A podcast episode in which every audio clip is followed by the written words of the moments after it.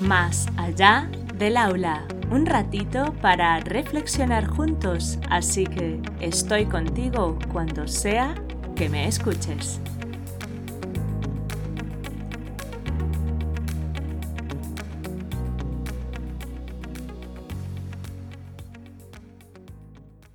Hola adultos significativos, encantada de teneros al otro lado. Empezamos.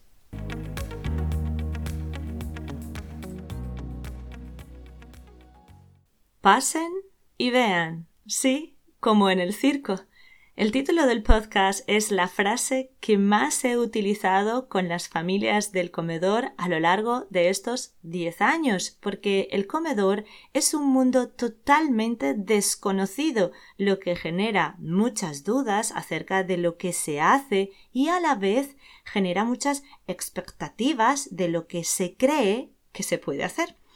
Por tanto, siempre que un adulto significativo me pregunta sobre el funcionamiento del comedor o me sugiere hacer alguna actividad con los peques, yo le invito a asistir al comedor. Postdata, exceptuando el curso pasado que no era posible debido a las normativas de la pandemia, lo que me trajo muchos inconvenientes porque si en una situación normal las familias tenían dudas acerca del funcionamiento imaginaros con todos los protocolos que iban surgiendo sobre la marcha. De eso mejor os hablo en otro podcast. El caso es que Generalmente, después de asistir a todo el tiempo del servicio de comedor, tres horas, los adultos que tenían dudas se marchaban tranquilos al comprobar que los peques estaban bien atendidos y los adultos que sugerían ideas se marchaban valorando enormemente todo el trabajo que se hacía en tan poco tiempo y replanteándose si era realmente necesario hacer alguna cosa más.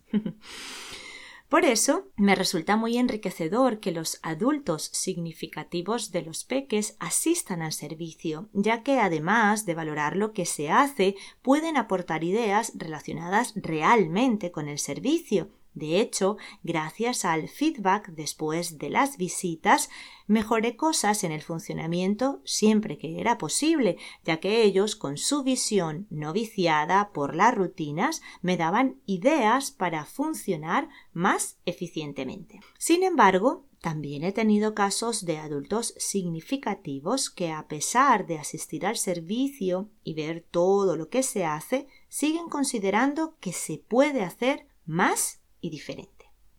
Como ya os dije, el feedback ayuda a mejorar, pero cuando el objetivo de esa opinión es imponer porque sí ese cambio, sin considerar las múltiples variables y agentes implicados en el mismo, la cosa se complica.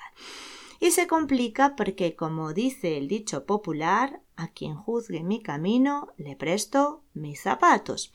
El hecho de pasar y ver un día el servicio de comedor no implica que se pueda decir cómo hacer las cosas. Insisto, hay mogollón de factores a tener en cuenta para realizar cualquier cambio.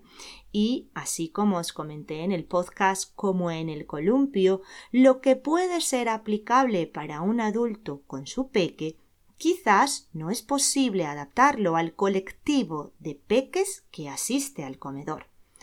El comedor es una actividad más de la vida, por tanto es experimentándola a fondo cuando podemos comprenderla.